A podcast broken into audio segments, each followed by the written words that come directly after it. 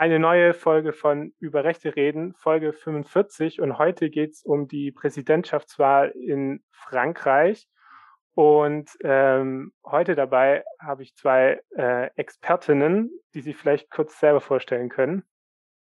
Ja, ich bin Elisa. Und wir sind beide im deutsch-französischen Journalismus-Master, der ein Jahr in Mainz und ein Jahr in Paris stattfindet. Genau, also ihr kennt euch so ein bisschen ähm, ja, mit Frankreich aus. Chloe, du kommst ja selber aus Frankreich.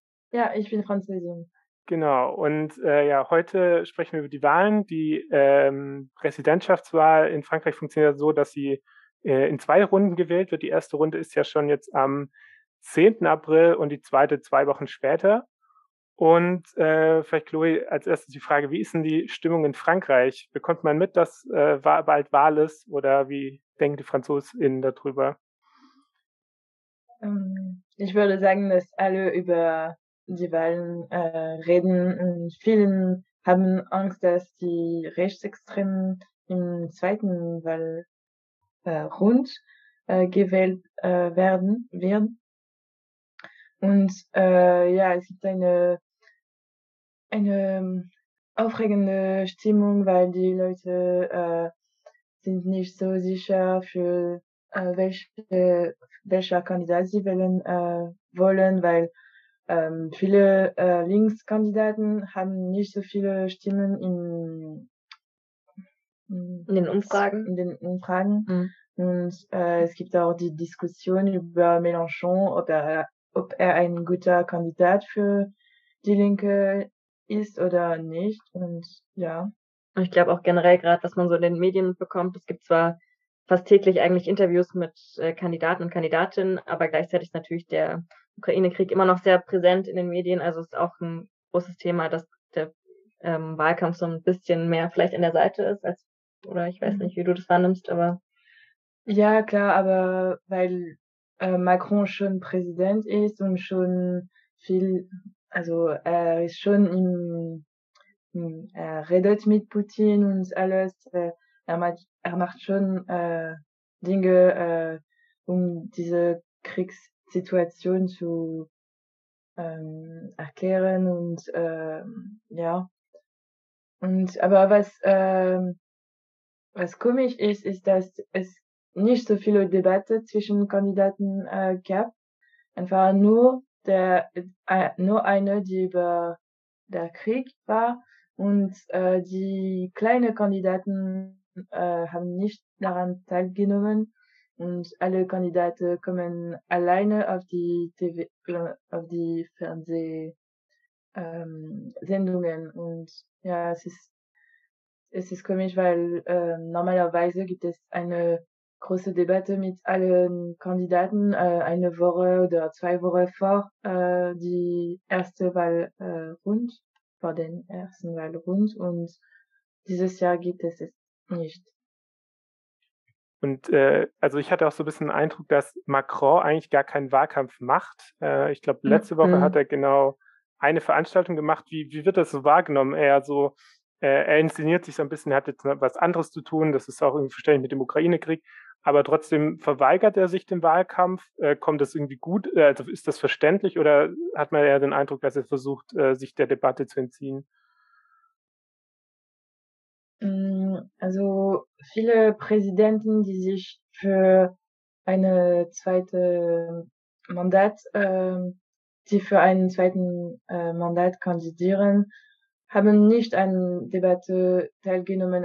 Also es ist ein normal äh, für äh, manche Leute, aber für manche Leute klingt es, als er einfach sicher, dass er äh, gewählt Als ob er es gar nicht nötig hat. So. Ja.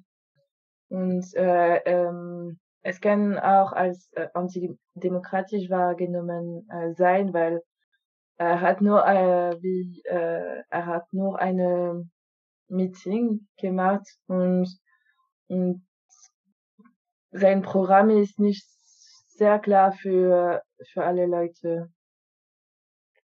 Ja.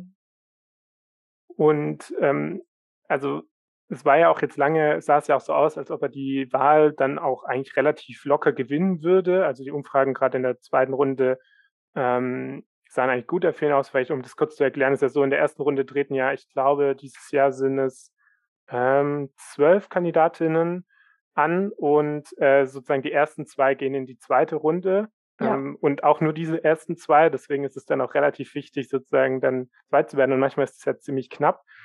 Ähm, genau, und äh, er war jetzt in Umfragen eigentlich immer so stabil, dass er eigentlich auch die zweite Runde relativ klar gewinnt, egal gegen wen. Ähm, aber jetzt ist ja so, jetzt kann, hat plötzlich Marine Le Pen äh, nicht so schlechte Chancen, die zweite Runde zu gewinnen. Also wahrscheinlich kommt sie in die zweite Runde. Ähm, ist, äh, merkt man so, dass unter den Macron-AnhängerInnen da irgendwie plötzlich äh, ja Panik ausbricht? Wird das so in Frankreich thematisiert? Mm, ich, es ist schwer zu sagen, weil es gibt viele Leute, die, die für Marine Le Pen und für Eric Zemmour äh, wählen äh, wollen. Und also es gibt einen Teil äh, Frankreich, der sich äh, darüber äh, freut. Und ähm, die anderen sind, äh, haben ja Angst, dass äh, die Rechtsextremen ähm, ähm, sie haben Angst, dass Marine Le Pen Präsidentin äh, wird. Und das, ja, Gerade weil sie ja sonst eher auch eher zu Beginn des Wahlkampfes eher ein bisschen im Schatten von Seymour war und jetzt irgendwie langsam doch auf einmal wieder an Popularität gewinnt und ja, wahrscheinlich, ja. Ähm, aber wenn sie im zweiten äh, Wahlgrund ist, dann gibt es schon viele Chancen, dass sie Präsident wird, die für Seymour erstens äh, wählen äh, werden. Wahrscheinlich werden sie für äh, Marine Le Pen wählen und auch die Leute, die für Valérie Pécresse können auch für Marine Le Pen wählen. Also es ja, es ist ähm, man weiß nicht, also es ist man weiß nicht, wer gewinnen wird. Ja, man merkt auf jeden Fall, finde ich, dass sie, so hat sie auch selber gesagt, ähm, dass sie sich besser vorbereitet hat als bei der letzten Wahl und irgendwie auch bewusst, glaube ich, extra bisschen weniger extrem wirken will als Seymour und vielleicht deswegen auch wieder besser ankommt. Klar. Okay, ja, klingt auf jeden Fall spannend jetzt mal für, für den Anfang. Ähm, vielleicht noch zum Anfang nochmal, ähm, also jetzt finden ja die Präsidentschaftswahlen statt und ähm, also wie ist in Frankreich als politisches System aufgebaut? Also äh, es ist ja eigentlich ja ein, ein ja, interessantes System, weil es ist ja weder vergleichbar mit Deutschland, noch ist es aber auch vergleichbar mit den USA. Ähm, genau, also man hat ja nicht nur einen Präsidenten, sondern man hat ja auch einen Ministerpräsidenten, ähm, also als Regierungschef, als, als zweite wichtige Person. Tritt die Person irgendwie in der Öffentlichkeit ist, oder ist alles auf den Präsidenten zugeschnitten? Alles auf den Präsident, ja. Okay, also der, der Minister, nennt man, nee, Premierminister nennt man das, nicht Minister, ja. genau, Premierminister. Ich, ich weiß es gar nicht, wer aktuell ist. Äh, bis vor ein paar Jahren war es noch Philippe, Edouard Philippe, glaube ich, genau. Den hat er dann abgesägt, Macron, weil er ihm zu beliebt wurde. Ähm, also war das in, wurde es in Deutschland berichtet. Genau, aber die, es gibt ja auch noch die Wahlen, die finden ja meistens, glaube einen Monat später statt, wo dann sozusagen dann das Parlament gewählt wird. Aber diese Wahlen sind ja unabhängig, weil in Deutschland ist ja so, man wählt ja sozusagen das Parlament und aus diesem Parlament entsteht sozusagen die Regierung. Aber in Frankreich ist es ja sozusagen dann anders, weil dann sozusagen der Präsident die Regierung benennt. Ja. Genau. Und ähm, wenn man es mal äh, anschauen, wer so in der ersten Runde antritt, äh, dann habt ihr jetzt eigentlich schon die Namen, wichtigen Namen schon alle genannt, weil ähm, in Umfragen ist ja so, dass, äh, ich glaube, Macron liegt bei 26 Prozent, äh, Le Pen 22 Prozent. Und dann Mittlerweile 24 sogar. Okay, 24 Prozent und dann Mélenchon äh, äh, erst bei 17 Prozent, äh, Seymour 9 Prozent und Pécresse 9 Prozent. Ähm, was interessant ist, dass äh, Mélenchon ist ja eigentlich der einzige linke Kandidat, der irgendwie erfolgreich ist. Ähm, so aus einer deutschen Perspektive oder wenn ich deutsche Medien lese, habe ich so ein bisschen Eindruck, Mélenchon ist so ein klassischer Altlinker, mit dem sozusagen, weiß nicht, ob sich linke Menschen in Frankreich mit ihm auch schwer tun, weil er, sagen wir so, eher so einen Anti-Europa-Kurs fährt, äh, lange eher so ein bisschen auch pro Putin war, war, war jetzt in der deutschen Berichterstattung, was er behauptet, das Gegenteil, er wäre der Erste gewesen, der gegen Putin war. Was denken eigentlich äh, ja, junge Leute über Mélenchon? Also ist er so ein bisschen eher so ähm, äh, der französische Bernie Sanders, der gut bei den jungen Leuten ankommt, oder ich weiß nicht, in, weiß nicht der, äh, der französische Oscar Lafontaine? Ähm, genau. Also er ist äh, linksextremer als äh, die PS äh, zum Beispiel und äh, dieses Jahr hat er viel über Klima, äh, Umwelt, äh, seine Kampagne äh, gemacht und ich glaube, dass äh, das ist deswegen, dass er äh, so viele Stimmen äh, haben wird. Man, man weiß noch nicht.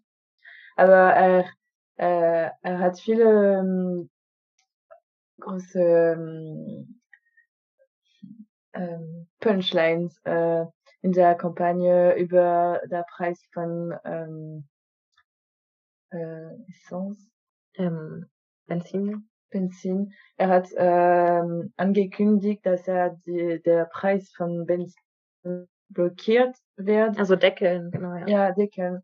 Und äh, es ist etwas, das die Leute ähm, im Moment äh, beschäftigt und ähm, das, ich glaube, dass er ja er stellt sich vor als der der linke Kandidat und der wirklich ähm, et, etwas ähm, äh, machen will und das System ändern und er er, posit er, er, stellt, er stellt sich vor als Anti-Macron und die Leute, die nicht äh, mit Macron ähm, äh, gefreut sind, dann können sie für Mélenchon wählen. Ich glaube auch viele, die sonst eher so grün wählen, weil generell sind die Linken ja generell sehr zersplittert, gerade die jetzt denken, okay, vielleicht hat Mélenchon noch eine Chance, ähm, dann werden sie eher für ihn vielleicht wählen als für Jadot, der eigentlich sozusagen für die Grünen antritt, der nur so um die 4, 5 Prozent gerade hat. Ähm,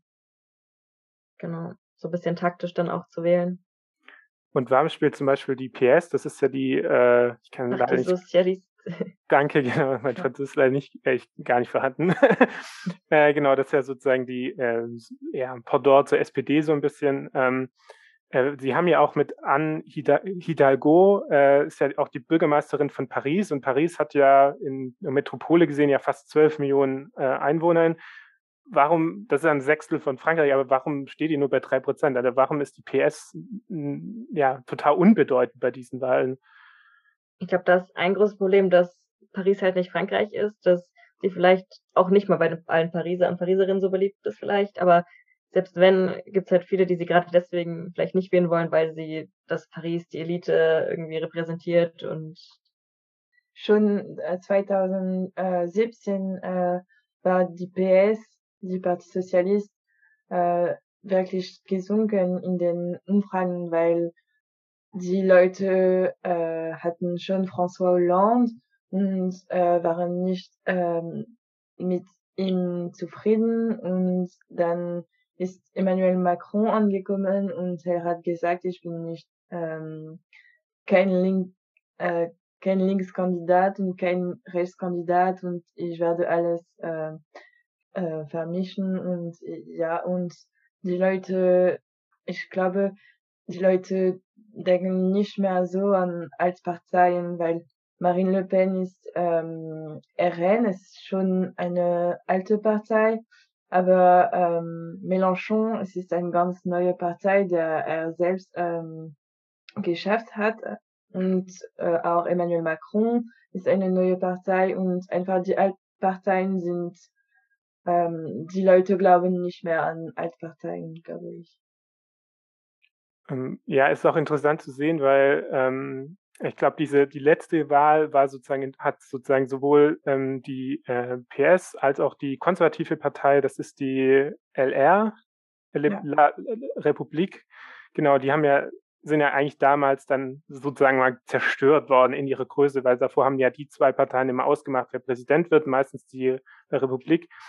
Ähm, aber seitdem sind die ja, mm, ja, also äh, kommen ja zusammen dann auf 12 Prozent nur, wenn jemand ihre Kandidatin zusammenrechnet. Ähm, äh, genau. Und man muss ja auch sagen, dass Frankreich ja sozusagen jetzt mit Macron eigentlich fast den zum dritten Mal jetzt einen Präsidenten hat, der dann jetzt relativ schwach ist nach der ersten Amtszeit, weil sowohl Sarkozy äh, hat ja die Wahl verloren nach einer Amtszeit, als auch Hollande ist ja nicht mal mehr angetreten. Also der war ja so unbeliebt, dass er sich ja nicht mal mehr sozusagen der Wahl stellen wollte. Ähm, warum, warum sind, warum mögen die Franzosen oder Französinnen nicht ihre Präsidenten?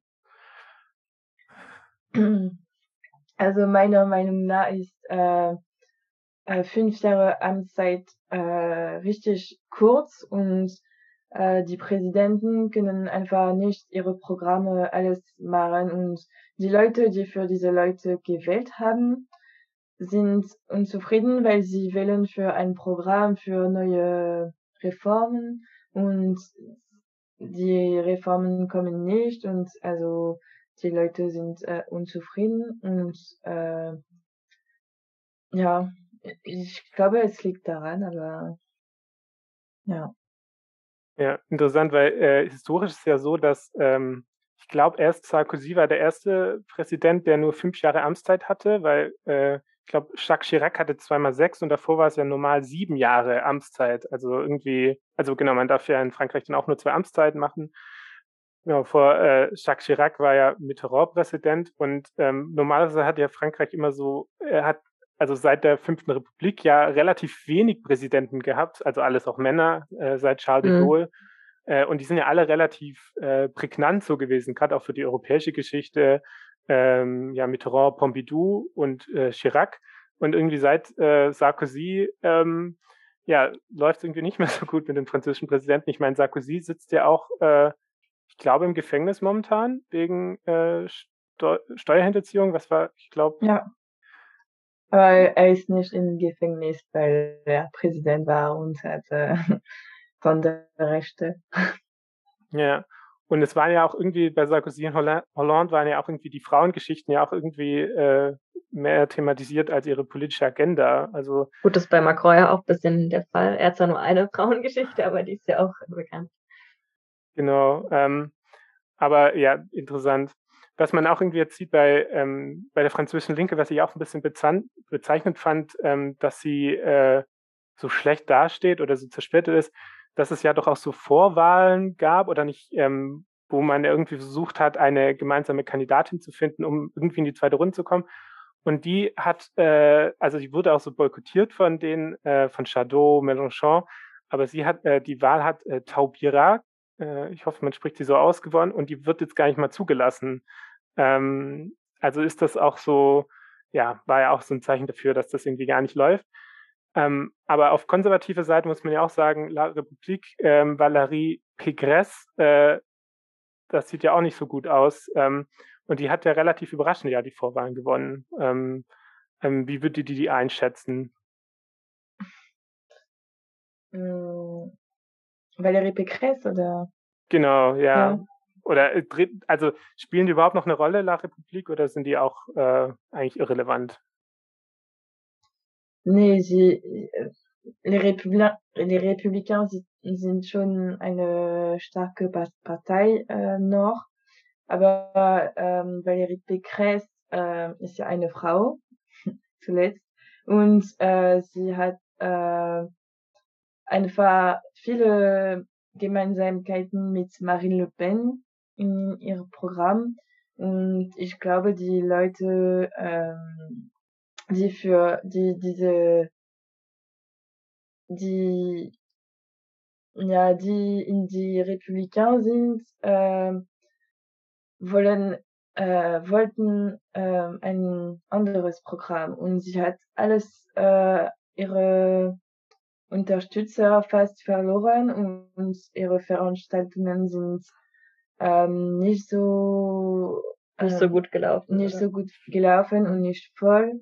Und ähm, zuvor war Nicolas Sarkozy ein großer, äh, er, er war eloquent, ja, er war eloquent und äh, man hat war daran gewöhnt, dass diese Veranstaltungen richtig groß äh, waren und Valérie Pécresse ist keine gute Sprecherin, glaube ich. Ich glaube, das ist auch so ein spannender Punkt, wenn man das mit Deutschland vergleicht, dass in Frankreich so dieses charismatische, eloquente so viel wichtiger ist, dass die, wenn solange die Person überzeugt, ist dann schon fast egal, was gesagt wird, irgendwie, was man ja auch leider bei vielen ja. Seymour-Treffen sieht, ähm, der, wo einfach leere Sätze und Verspreche erzählt werden, aber solange er diese Show abzieht, ähm, kommt es irgendwie an. Ja, es ist auch ein Grund für die für den für der äh, für den Erfolg von Jean-Luc Mélenchon, weil er richtig äh, eloquent ist und großes äh, ähm, große ähm, Ankündigungen, Ankündigungen äh, macht und ja, ist ein Grund dafür, glaube ich. Okay, und ähm, vielleicht noch zum FR zu sagen, ist ja auch, dass sie ähm, bei der letzten Wahl auch äh, dafür dazu beigetragen haben, dass Macron gewonnen hat, weil ja François Fillon, der damalige Kandidat, ja auch äh, eine heftige Korruptionsaffäre dann kurz vor der Wahl bekommen hat, weil ja irgendwie, ich glaube, über ein paar Jahre er seine Frau äh, als angestellt oder angestellt hat auf Staatskosten, die aber nie äh, gearbeitet haben. Ich glaube, es irgendwie so Penelope Gate hieß das. Äh, und äh, da habe ich jetzt auch gelesen, so im Nachhinein muss man sagen, das war wahrscheinlich, also er hätte die besten Chancen eigentlich gehabt, die Wahlen zu gewinnen. Und eigentlich dadurch äh, ist er nicht mal in die zweite Runde gekommen. Da war es ja Macron gegen Le Pen, da ist er ja noch relativ deutlich ausgegangen, aber er hat dann sozusagen mit beigetragen, dass äh, Macron gewinnt, äh, weil er sich selber sehr beschädigt hat. Genau. Ähm, ja, jetzt haben wir eigentlich mal über die, die kleineren oder den Kandidatinnen mit weniger Prozent gesprochen. Ähm, und äh, jetzt sprechen wir mal so über diese äh, ganz rechten Kandidaten oder Kandidatinnen und fangen wir an mit Eric Simur. Ähm, in Deutschland ist der, ich glaube, Herbst letzten Jahres ist er so aufgetaucht, dass äh, dass der so der neue ähm, rechtsextreme äh, Posterboy irgendwie in Frankreich ist ähm, und irgendwie sich so mit äh, Le Pen äh, duelliert, wer äh, populärer ist. Äh, kennt man ihn in Frankreich ihn schon länger oder ist er jetzt auch äh, vor kurzem erst irgendwie aufgetaucht? Äh, er war Journalist, also Journalist, er war Polemiker, Mann. Ähm, und äh, ja, er ist bekannt seit äh, langem äh, auch für, äh, für seine, seine ähm, Fremdenfeindlichkeit und auch äh, Frauenfeindlichkeit und ähm, und in den letzten Jahren war er noch ähm, mehr pr äh, präsent äh, auf dem Fer Fernsehen und hat er Popularität ge gewonnen. Und ja, und das war, ich glaube, das war trotzdem eine große Überraschung, dass er sich als Kandidat ähm, ähm, vorgestellt hat. Und auch irgendwie schnell so erfolgreich war, oder? Mhm. Also ich glaube, viele waren echt bisschen schockiert auch. Ja. Ja, ähm, der war irgendwie, ich weiß gar nicht, ob es noch, also wahrscheinlich jetzt nicht mehr, aber er war ja lang Kolumnist bei Le Figaro. Das ist wahrscheinlich schon eine größere französische Zeitung. Ja, so ein bisschen wie die Welt vielleicht zu vergleichen. Genau. Und äh, was ich auch äh, gelesen habe, dass er ja auch medial sehr unterstützt wurde von äh, Vincent Bolloré, Bolloré, genau, ähm, ein Medienmogul, Milliardär, der ja sozusagen, äh, ich glaube, sehr viel, plötzlich anfängt, viele Fernsehsender und Radio äh, Sender aufzukaufen, um äh, und die äh, ja Simur ja schon so ein bisschen gepusht haben. Also er wurde da irgendwie die ganze Zeit eingeladen. Ähm, ist eigentlich eine interessante Entwicklung. Also kann man so ein bisschen sagen, dass Simur auch so ein Medienphänomen ist, also dass Simur halt deswegen funktioniert. Ja, klar. Weil ähm, ja, ähm, seit, seit, äh, seitdem er auf ähm, CNews äh, jede, fast jeden Tag ist, hat er viel an Popularität gewinne, gewonnen und äh, er hat äh, angefangen über Politik zu reden und die Leute äh, zuvor hat er ähm, Bücher ähm, veröffentlicht und in diesen letzten Jahren war er immer ähm, öfter auf dem Fer Fernsehen und äh, hat er ich glaube, viele Leute ähm, überzeugt, weil äh, ja, durch diese, dieses äh, Medium. Und der macht halt einfach Schlagzeilen. Das ist natürlich auch für die Medien von Vorteil irgendwie. Also es ist auch, glaube ich, schwierig, obwohl es auch viele gibt, die dann irgendwann, glaube ich, beschlossen haben, bewusst ein bisschen weniger auch ähm, von, ja, über ihn zu sprechen. Ja, äh, kann man da so ein bisschen, nicht, Parallelen so zu Trump ziehen? Also das auch, ich meine, Trump ist ja auch ähnlich so mit dieser, ähm, da sprechen nachher noch über Le Pen, weil da finde ich, ist es ganz anders, weil das ja so eine riesen, also äh, Le Pen, das ist ja einfach eine komplette Politikerdynastie oder ein Familienclan, kann man fast sagen, die Politik machen. Aber Seymour so wie so Trump, der plötzlich dann medial extrem gehypt wird, man will den überall bringen, weil man kennt ihn sozusagen und äh, wird dann plötzlich auch politisch erstmal so ein bisschen mitgetragen. Und irgendwann findet man dann doch vielleicht nicht ganz so cool, aber dann ist er groß genug, um halt irgendwie äh, selber halt zu bestehen. Kann man das schon so sagen? Ja, klar. Und Semo ähm, ist auch bekannt für Fake News. Er hat viel äh, über Geschichte geredet und nicht ähm, ähm, Dinge, die nicht wahr äh, sind. Und ja, klar, es ist unser, unser Trump, ja. Ja, das ist ja bei Simur auch ziemlich interessant, weil er sozusagen ähm, jüdisch-arabischer, äh, nicht arabisch, jüdisch-agerische Abstammung ist. Und äh, aber man trotzdem ja sagen kann, dass er ähm, ja vor allem auch den Nationalsozialismus so ein bisschen verherrlicht, weil äh, ähm, er ja auch gemeint hat, dass das Vichy-Regime, das sozusagen ähm, ja von den von den Nazis äh, oder das äh, nazi-treue Regime in Frankreich war während der der Besatzung, äh, Juden äh, gerettet hätte. Äh, ich glaube, das hat er so gesagt. Mhm. Ähm, ist eigentlich interessant zu sagen, weil wahrscheinlich ähm, äh, sitzt äh, vielleicht, er benutzt ja wahrscheinlich sein Jüdischsein auch so ein bisschen, sich davor zu schützen, irgendwie mit äh, Nazis in den Topf zu, geworfen zu werden. Oder, oder macht er das gar nicht? Oder? Hm. Also er ist, er spricht nicht so viel über äh, sein Jüdischsein, aber trotzdem kann er so so grausame Sache äh, sagen und, äh, und wenn die Leute sind, ähm, das grausam äh, ist, dann kann er äh, sagen, naja, ich bin jüdisch, also ich bin kein antisemitisch, aber ja.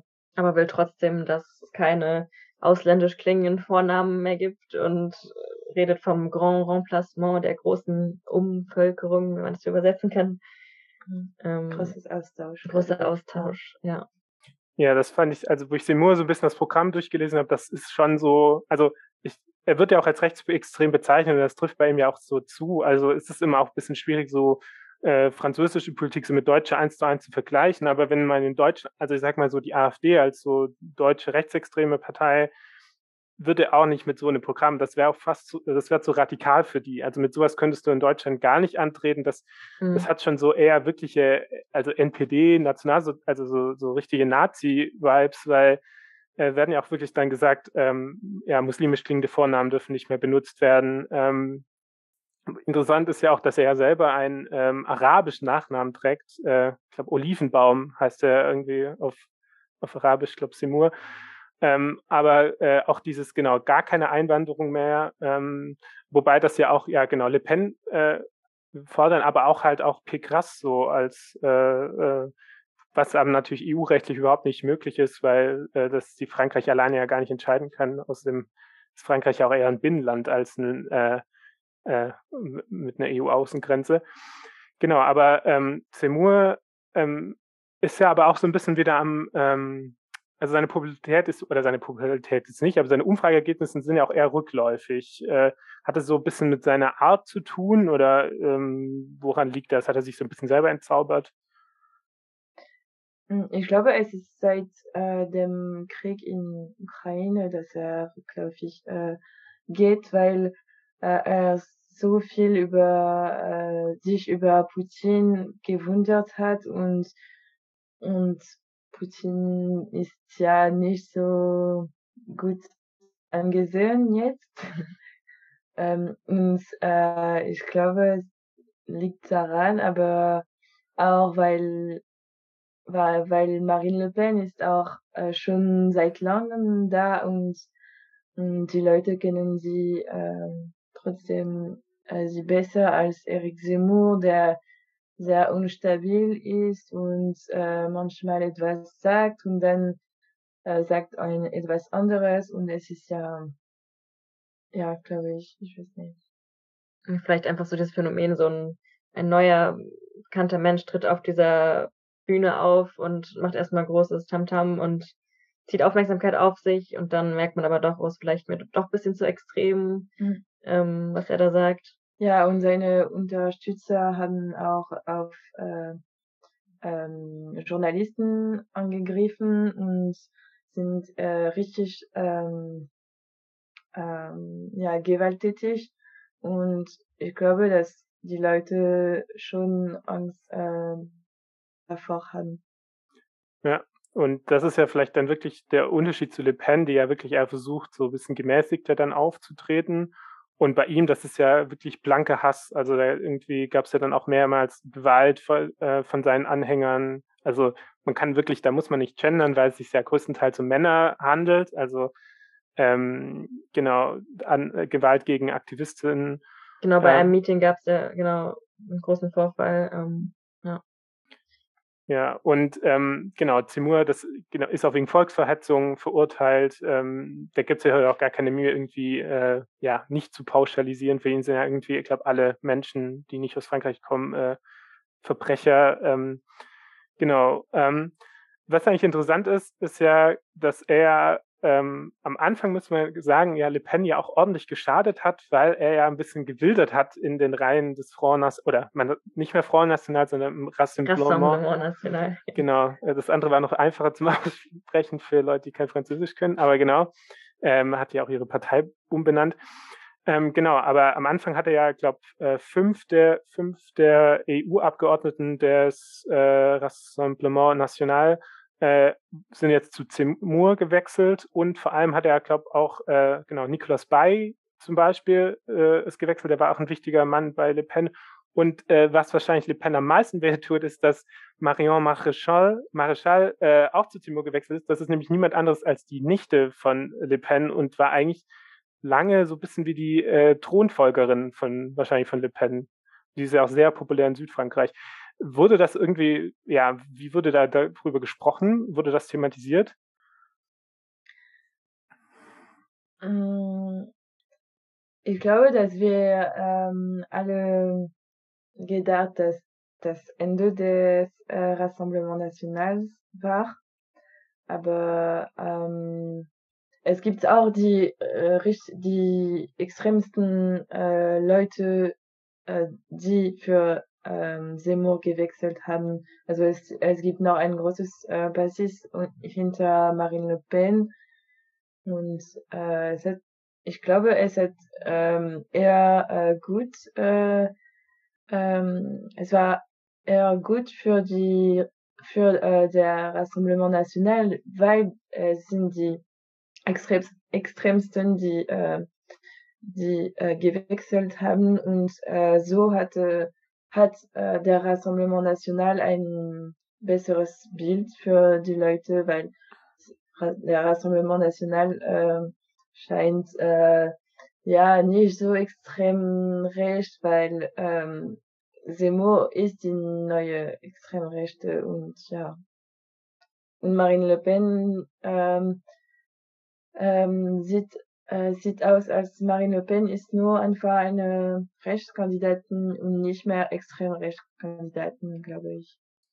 Ja, das sieht man auch so ein bisschen an den Zahlen, dass vor allem Le Pen plötzlich bei äh, den konservativen WählerInnen, also die früher den, äh, äh, die La Republik gewählt haben, dass die sozusagen eigentlich fast als deren Kandidatin gesehen wird, also dass da relativ hohe Zustimmungsraten sind, weil sie mit ihrer eigenen Kandidatin nicht zufrieden sind.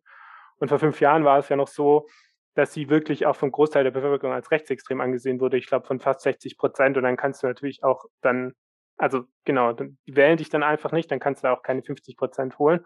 Aber das hat sich halt jetzt äh, äh, gekippt und genau, sprechen wir jetzt doch mal über äh, Marine Le Pen, die vielleicht Präsidentin wird, was ähm, ja auf jeden Fall krass wäre, weil das ja sozusagen ähm, ja das zweitgrößte europäische Land oder Land in der EU dann von der Rechtsextrem geführt wird. Ähm, ja, ähm, macht Immerhin wäre es eine Frau. ja, aber sie ist anti-EU. Ähm, also das wäre ganz schlecht, glaube ich. Und ähm, ja, sie sieht ganz nett aus im, im, im Vergleich zu Eric Semo, aber sie, sie hat äh, gestern, glaube ich, gesagt, dass sie das äh, Weilchen, äh, ja, das, das Kopftuch, das Kopftuch ähm, auf der Straße oder im öffentlichen Raum ja. also wenn man dann mit Kopftuch äh, in, auf der Straße läuft oder in den Laden geht, genau, dass es dann bestraft werden würde, also wenn es genau, wenn sie damit durchkommt. Ja, und sie will auch die Einwanderung ähm, stoppen. Also ganz schlecht. Ja, ja, das würde wahrscheinlich auch sehr viel, einfach sehr viel Streit geben, weil genau gerade dieses Einwanderungsthema, das ist ja sozusagen momentan ja nicht in der Hand Frankreichs oder der, der Nationalstaaten, aber mit einer Präsidentin Le Pen wäre die EU wahrscheinlich dauerhaft damit beschäftigt, ähm, äh, diese Sachen neu auszuverhandeln, weil sie wahrscheinlich mehrere EU-Verträge verletzen würde und wahrscheinlich dann auch irgendwann mit dem Austritt Frankreichs aus der EU ähm, drohen würde, was natürlich, ich glaube, ein Austritt Frankreichs würde ja der, wäre ja der Zusammenfall der EU. Also eine EU. Ich glaube, da ist sie mittlerweile auch gemäßigter, dass sie nicht mehr für den Brexit so ist, zumindest nicht so stark, dass, weil sie gemerkt hat, dass das schon auch Vorteile hat, aber vor allem auch für sie, sie wurde ja jahrelang durch als EU-Abgeordnete von, von der EU ja finanziert. Ja. Ähm, und genau, aber Marine Le Pen, äh, habe ich ja vorher schon gemeint, ist ja auch äh, ganz anders wie in, zu der Politik gekommen, weil Marine Le Pen ja eigentlich schon fast, eigentlich seit ihrer Geburt eine politische Person ist, weil äh, ihr Vater Jean-Marie Le Pen ist ja wahrscheinlich der historisch oder bekannteste Rechtsextreme in Frankreich. Ähm, ja, wie, wie, genau, was, also welche Rolle spielt so Jean-Marie Le Pen in der französischen Politik? Ähm, er ist der erste Rechtsextremkandidat, der im zweiten äh, Wahl, äh, Wahlrund äh, war und hat ähm, er, er hat einfach die er hat der Fonds National ähm, geschafft, ähm, gegründet, gegründet, ja.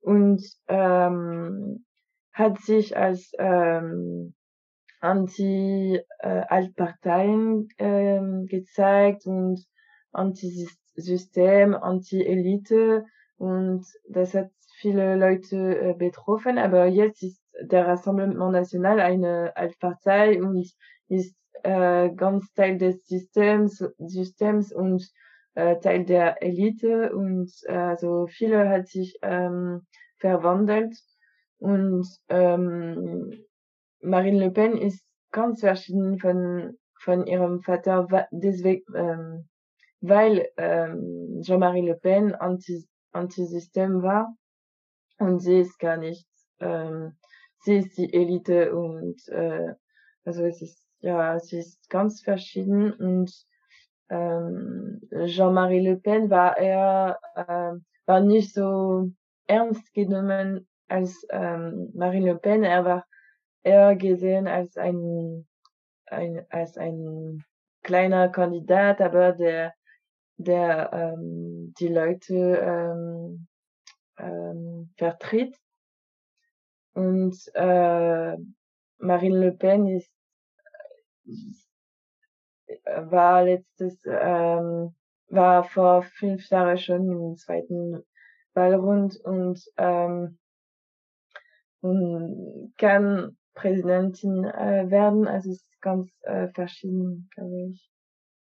Ja. ja, das ist ja echt das Interessante, dass sozusagen seit dem Front National, den gibt es ja, glaube ich, seit 50 Jahren gibt, äh, ist immer ein Le Pen angetreten. Also ich glaube, Jean-Marie Le Pen bis 2007 immer als Kandidat und glaube seit 2000, ich glaube 2010 hat er dann sozusagen die, ähm, den Vorsitz der Partei dann an seine Tochter weitergegeben äh, und seitdem tritt sie sozusagen jetzt, jetzt zum dritten Mal an.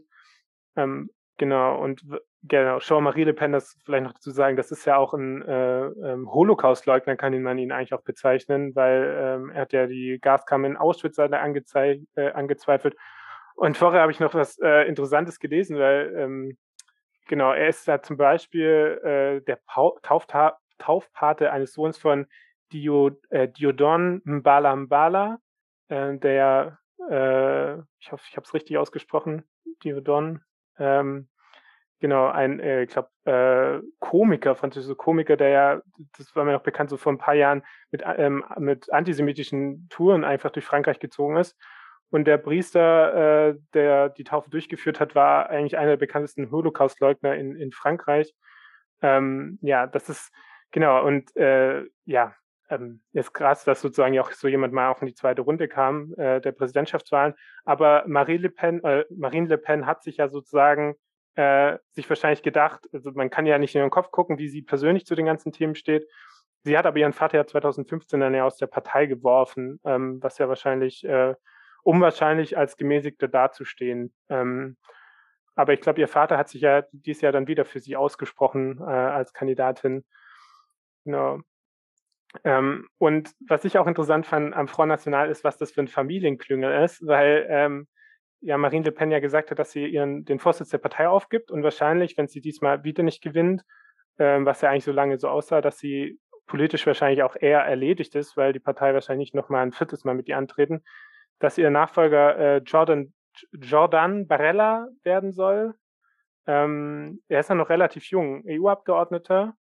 Ähm, ist, ist der auch sehr populär in Frankreich?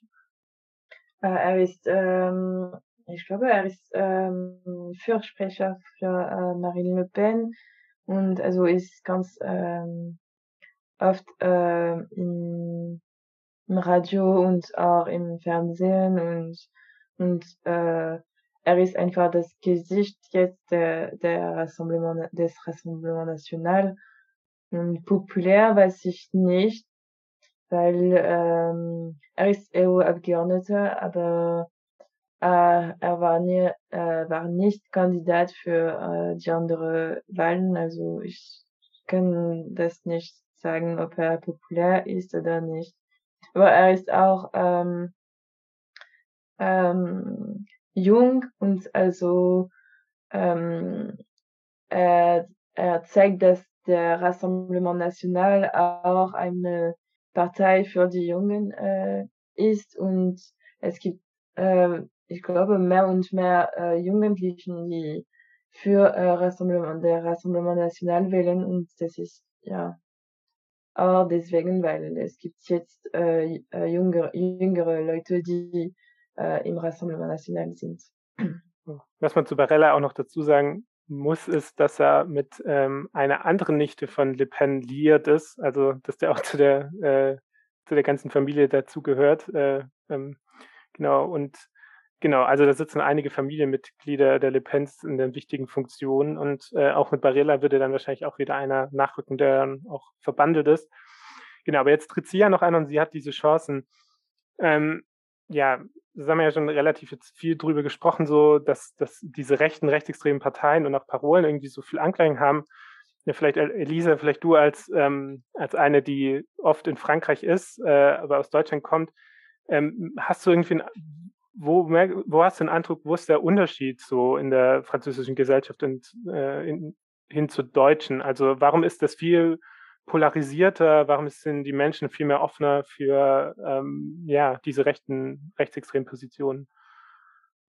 Hm, ich glaube, weil in Frankreich noch halt viel mehr dieser schon Nationalstolz auch ist, man allein, dass so viel mehr französische Flaggen rumhängen, wo ich mir immer denke, das könnte man sich in Deutschland nicht so vorstellen. Ähm, was ja an sich auch eine schöne Seite hat, dass auch allein die französische Küche oder die Sprache alles die Leute ja stolzer vielleicht als in Deutschland. Ähm, und ja, aber ich glaube, das ist auch ein großer Unterschied natürlich. Ich meine, wir sind jetzt hier in Paris so, ist eh eine Metropole, eine Weltstadt. Ähm, schaut man auf dem Land, ist es vielleicht nochmal was ganz anderes. Und ich glaube, hier ist einfach das Gefälle natürlich auch dann dadurch, dass es halt so zentralisiert ist, nochmal ganz anders. Da, dass viele Städte auf dem Land auch vielleicht eine viel schlechtere Infrastruktur haben als in Deutschland. Ähm, und da vielleicht mehr Armut vielleicht dann auch herrscht und mehr Unzufriedenheit. Ähm, und also, wenn man das so pauschal sagen kann, ähm, und dann vielleicht auch mehr Hass entsteht. Ähm, und gleichzeitig natürlich auch in Paris ist natürlich das Problem mit Paris, Banlieue, mit dem Vorort, sind viele Konflikte. Also ähm, ja, wenn du noch was. Nee, ich bin aber ganz einverstanden. In Frankreich ähm, ja, sind die Leute mehr stolz, Französisch zu sein und Franz ja, Französin zu sein.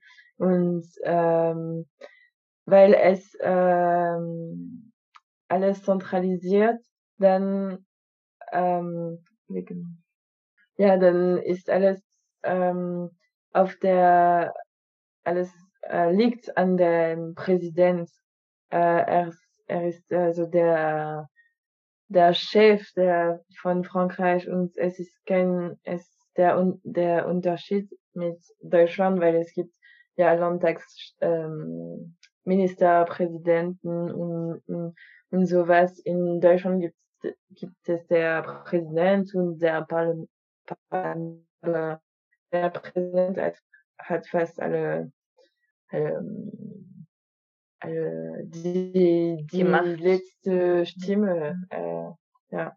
Und ich glaube auch so ein kleiner kultureller Unterschied, dass vielleicht ja die Franzosen noch ein bisschen auch ähm, temperamentvoller sind. Das merkt man auch an so Zeremonien, allein ähm, zum Beispiel als Josephine Baker die Zeremonie war, wo ihre Gebeine symbolisch ins Pantheon das äh, eingezogen sind. Ich weiß nicht, ob du es mitbekommen hast. Ähm, so als erste schwarze Frau, die einen Dienst für das französische Vaterland geleistet hat. Ähm, es war eine riesengroße Zeremonie, ein großer roter Teppich, ganz viel laute Musik. So, das hätte ich mir auch nicht in Deutschland vorstellen können. So, also alles wird viel größer und viel stolzer und überall fahren und es ist irgendwie ganz anderes Feeling irgendwie ähm, wo man sich vielleicht auch leichter mitreißen lässt dann auch. Ähm, und ja, man merkt es auch bei kleinen Sachen, wenn man jetzt zum Beispiel Französisch lernt und ähm, in, zur Bäckerei geht und man bestellt was und hat einen kleinen Fehler. So in Deutschland würde man vielleicht froh sein, oh, die Person lernt Deutsch, ähm, man lässt sie einfach reden. Hier wird man sofort jedes Mal verbessert, was für mich gut ist, weil so kann ich lernen. Aber man ist schon sehr, ja, so ist das richtig, so ist die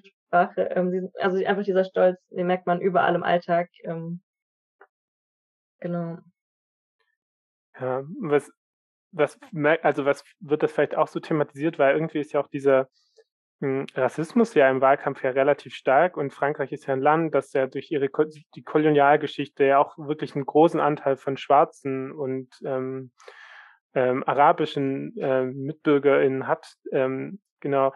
Ähm, aber das wird ja eher so als in dem Wahlkampf gefühlt nur als Problem stattgefunden. Also irgendwie wirklich präsente, gibt, gibt es so ähm, präsente schwarze PolitikerInnen, Aktivistinnen so in, der, in dem Thema, da sprechen eigentlich dann auch nur so weise eigentlich drüber. Ja, es gibt nicht so viele schwarze Politiker. Wir, wir hatten Tobira, die aus ähm, Réunion, glaube ich, äh, kommt. Ich glaube aus Aber, Guyana, Französisch-Guyana. Ah, ja, Guyana. Und äh, ja, sie ist die einzige Politiker, äh, Politikerin, aber ja, vielleicht im in den Teams von von den Kandidaten gibt es gibt es ähm, schwarze Leute oder arabische Leute, aber keine keine ja richtig ähm, populäre Politiker. Ja, ja aber ähm, was mich halt auch gefragt hat, mischen sich eigentlich so, so Leute irgendwie aus Kultur oder Sport auch irgendwie in die Politik ein, weil gerade so jetzt, äh, also ich bin irgendwie so schockiert, wenn Le Pen Präsidentin wird und dass diese Chancen so groß sind. Und das muss doch aber auch Leute auffühlen, wie zum Beispiel Fußballer wie ein Paul Pogba, Kylian Mbappé, die sind ja bestimmt auch populär in Frankreich, aber gibt es irgendwie aus deren Richtung oder bekannte Rapper, irgendwie, es gibt äh, Gims oder so, die sich irgendwie einmischen, zu sagen, ja, also wir sind schwarz und haben keinen Bock hier, dass äh, eine rassistische Präsidentin irgendwie an die Macht kommt, die uns irgendwie das Französischzahlen abspricht, aber oder hört man dann gar nichts? Nee, in Frankreich gibt es auch diese Tradition, dass die Promis nicht äh, polit ähm, politi in Politik sich engagieren, also nicht so viel. Es gibt ähm, einige, die äh, für Macron sich, äh, ähm, die für Macron sind und sagen es, aber Aber es, es ist nur zwei oder drei Promis und äh, es gibt ja nicht so viele Leute, die äh, richtig äh, ihre politische Einstellungen ähm, äh, sagen. Okay, vielleicht ändert sich das ja auch jetzt nochmal dann in der zur zweiten Runde hin, also wenn dann sozusagen nur noch zwei Kandidaten da sind, aber es ist interessant, dass es das so gar nicht gibt, weil ich könnte mir vorstellen, in anderen Ländern wäre das anders, also dass man da irgendwie mehr gerade so, so seine eigene Perspektive einbringt. Aber das fand ich irgendwie so, ähm, genau, dass da irgendwie so politisch gar nicht äh, ja, irgendwie eingemischt wird, oder vielleicht habe ich es auch einfach nicht wahrgenommen, weil irgendwie der einzige zum Beispiel Fußballer, den ich kenne, der irgendwie politisch aktiv ist, ist irgendwie äh, Lilian Thuram. Da habe ich einige interessante ja. Artikel gelesen, den ehemaligen Innenverteidiger von Frankreich, eine beste Welt, der ja sozusagen äh, sehr viel über Rassismus in Frankreich spricht. Ähm, genau, aber ähm, ja, ja, das, äh, was, was denkt ihr so, wie, vielleicht zum Abschluss der Folge, ähm, wie ist denn euer Gefühl zu der Wahl? Ähm, habt ihr die Befürchtung, dass Le Pen gewinnt oder glaubt ihr, Macron kann es machen? Und wie denkt ihr allgemein über die politische Situation in Frankreich? Ähm, ja. Ja, ich habe Angst dass, ähm, davor, dass ähm, Marine Le Pen Präsidentin wird. Richtig, weil ähm, ich hoffe, dass sie nicht im zweiten Wahlrund ist.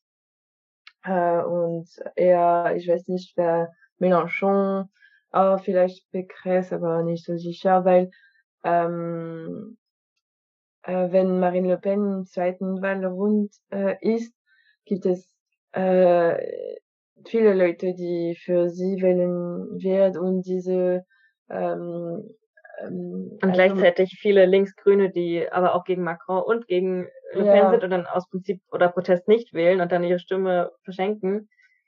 Ja, und die Leute äh, wollen nicht äh, noch einmal ähm, diese Barrage äh, Wahl, also das, das ist die das Konzept, dass man gegen äh, Extremrechte wählt. Also äh, das war der Fall äh, fünf Jahre ähm, äh, vor, vor fünf Jahren.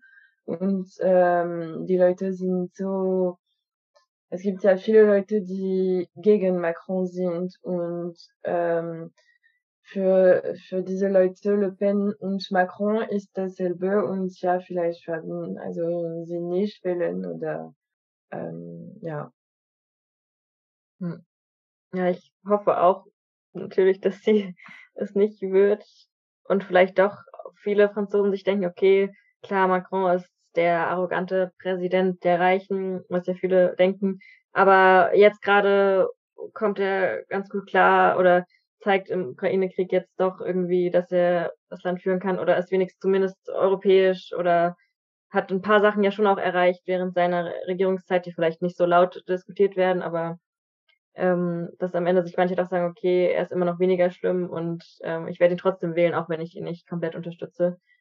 Ähm, aber ja, vielleicht hat Mélenchon ja doch eine kleine Chance halt auch, irgendwie, wenn sich alle Linken und Grünen und Nicht-Rechten zusammentun. Ähm, also es wird auf jeden Fall, glaube ich, echt spannend. Mhm. Ähm, aber ich habe leider auch das Gefühl, dass wahrscheinlich am Ende Macron gegen Le Pen in der zweiten Runde und dann wird es knapp, aber mal schauen. Ja, das ist ja das Verrückte an diesem französischen System, dass ja ähm, diese erste Runde so total entscheidend ist, wie es eigentlich ausgeht, so, ähm, weil es kann ja einfach passieren, ähm, genau, dass ein, zwei Prozentpunkte entscheiden darüber, wer am Ende Präsident wird mit 50 Prozent. Aber es, am Ende geht es ja darum, wer bekommt denn überhaupt 20 oder so. Und es ist ja wirklich ganz knapp, weil, wie ihr schon gemeint habt, Mélenchon bei 17, Macron bei 24, äh, nicht Macron, äh, Le Pen bei 24. Wenn jetzt aber zum Beispiel die ganzen Leute von Chardon, Hidalgo äh, geschlossen Mélenchon wählen, vielleicht dann noch welche von Macron hinzu, dann kann Mélenchon ja plötzlich dann Zweiter werden, hat dann vielleicht gegen Macron in der zweiten Runde gar keine Chance. Aber ähm, wenn Le Pen dann das äh, gar nicht in die zweite Runde kommt, dann kann sie natürlich nicht Präsidentin werden. Aber wenn sie es reinschafft, dann sind dann plötzlich ihre Chancen ganz groß, obwohl es ganz knapp gewesen ist, äh, ob sie überhaupt reingekommen ist. ist auf jeden Fall verrückt und extrem. Ich glaube, es äh, ähm, fördert eher die Polarisierung so ein Wahlsystem, wenn dann alle so sagen, ja, du musst das jetzt wählen, weil plötzlich stehst du ja dann als Wählerin extrem unter Druck, weil man ja dann extrem taktisch wählen muss, weil in Deutschland man zum Beispiel nicht so, also man kann auch taktisch wählen, aber eigentlich durch das Parlamentssystem, äh, genau, ist das jetzt nicht so, so äh, entscheidend, was man dann, also kann man auch eher das wählen, was man gut findet, als dass man jetzt die ganze Zeit mhm. überlegen muss, was hätte ich tun müssen. Genau. Ja, ähm, mir ist noch gerade was eingefallen, das muss unbedingt noch in der Folge gesagt werden. Ähm, das Thema mit Le Pen und Putin ganz kurz angerissen. Beim letzten mhm. Wahlkampf wurde sie ja noch von Russland oder auch einer russischen Bank finanziert ähm, und hat sich ja immer auch relativ viel Geld von Putin bekommen. Davon willst du jetzt ja auch wieder nichts wissen. Es würde aber, ich glaube, ein Sieg von Le Pen würde jetzt auch in dem Fall des Ukraine-Kriegs eine krassen Destabilisierung äh, Europas, der NATO führen, was ja auch, glaube einfach nur von Nachteil sein kann, weil ich glaube, dass Putin dann wahrscheinlich schon noch seine Sachen spielen, der wird über die Leute äh, genug Informationen haben und so, dass man die, dass er sie schon noch in der Hand hat äh, und auch diese alten Abhängigkeiten. Das darf man auch zu dem ganz nicht vergessen, dass äh, Le Pen und Putin, also zu Putin sehr enges Verhältnis hat oder äh, Putin wahrscheinlich sich jetzt nicht so krass für sie interessiert, aber dass da relativ viel Geld geflossen ist wird wahrscheinlich gar nicht so besprochen oder es ist wahrscheinlich glaub, meistens. Wurde sogar heute, gab es auch erst bei Radiofunk, also dem Äquivalenz zu Deutschlandfunk, gab es auch ein Interview mit ihr, wo genau das auch kritisch angesprochen wurde, also auch in den Medien und vielleicht hören das dann ein paar Wählerinnen und Wähler und denken jetzt, oh Mist, vielleicht sollte ich sie doch nicht wählen. Ja, aber es gibt ja so viele Finanzskandalen, dass die Leute, es gibt auch äh, der Skandal von McKinsey, also Macron hat viele Geld zu McKinsey ähm, bezahlt und McKinsey hat ähm, entschieden, Intensivbetten äh, in der Pandemie zu schießen. Äh, mhm. Ja, und äh, es ist richtig viel Geld. Wir, wir hatten Sarkozy, wir hatten Fillon und ja, Le Pen, aber es ist inmitten vielen, vielen Finanzskandalen. Also ja, mehr Korruption und so ja. als in Deutschland, glaube ich. Okay, ja. Ist wahrscheinlich schwierig und es wird sich wahrscheinlich jetzt durch die Wahl eher weiter ähm, radik oder radikalisieren fast, dass Frankreich, dass man sich wahrscheinlich wirklich äh, so spinnefeind ist und irgendwie man so total unzufrieden ist. Also dass wahrscheinlich sehr viele Menschen einfach unzufrieden sind mit der Politik. Weil in Deutschland kennt man das eher nicht. In Deutschland sind wir ja, ist man ja eigentlich großer Bevölkerung, weil wir auch sehr viele alte Menschen haben, eher so grundsätzlich zufrieden. Immer, also Kanzler hat ja per se immer gute Werte, ähm, nur weil man es ist so. Und äh, genau, in Frankreich wird es wahrscheinlich auch nicht besser. Und falls Macron gewinnt, kann er ja in fünf Jahren nicht wieder antreten, aber er hat ja sozusagen das Parteiensystem ähm, zerstört in einer gewissen Art und Weise, wo ja dann auch interessant ist, was überhaupt dann nach ihm kommt. Ähm, man aber auch hoffen muss, dass er dann wahrscheinlich jetzt überhaupt gewinnt wieder, aber er wahrscheinlich auch nicht äh, die Leute finden nicht gut. Das ist natürlich auch nicht gut. Ähm, hm. ja, für uns als deutsch-französische ähm, Journalismusstudierende ist es natürlich auch wichtig zu sehen, ähm, wie es weitergeht mit dem deutsch-französischen Verhältnis, je nachdem wer gewinnt, weil allein der erste Amtsbesuch auf Frankreich ist ja typischerweise immer in Deutschland dann. Und wenn man sich vorstellt, wie Le Pen Scholz besucht oder wie die Beziehung dann ähm, weitergeht, ist auf jeden Fall auch spannend, weil mit Macron hat es ja bisher gut geklappt. Und auch wenn Macron in Frankreich nicht so beliebt, weil ich glaube, in Deutschland war er nicht ganz so unbeliebt oder kam nie so doll rüber, weil er zumindest pro-europäisch war und ich glaube schon die französischen Werte auf internationaler Ebene besser vertreten hat als in seinem eigenen Land dann. Aber ähm, ich glaube, die Deutschen können zum Beispiel gut mit Macron leben, mit Le Pen weniger. Ja, äh, das stimmt. Macron ist ja in Deutschland so ein bisschen äh, ich glaube, der war auch unfassbar populär am Anfang, weil ich glaube, viele Leute das auch ganz interessant finden, wenn man sozusagen diese Parteigrenzen so aufreißt und dann irgendwie die neue Mitte und so ein Gramm. Ähm, ich glaube, mittlerweile muss man so ein bisschen aufpassen, ob es nicht einfach ein französischer Christian Lindner ist. Äh, genauso sehr, sehr eher neoliberale Politik für Reiche und ähm, genau, also haben wir jetzt gar nicht gesprochen, aber mit der grünen Atomstrom und so Kram, äh, das hat ja dann auch ja viel mit Populismus zu tun ähm, und mit Versagen in der Energiepolitik. Genau, aber klar, dieser Pro-Europäer, äh, der auch irgendwie das eigentlich fast die mächtigste Person in Europa war, das stimmt schon.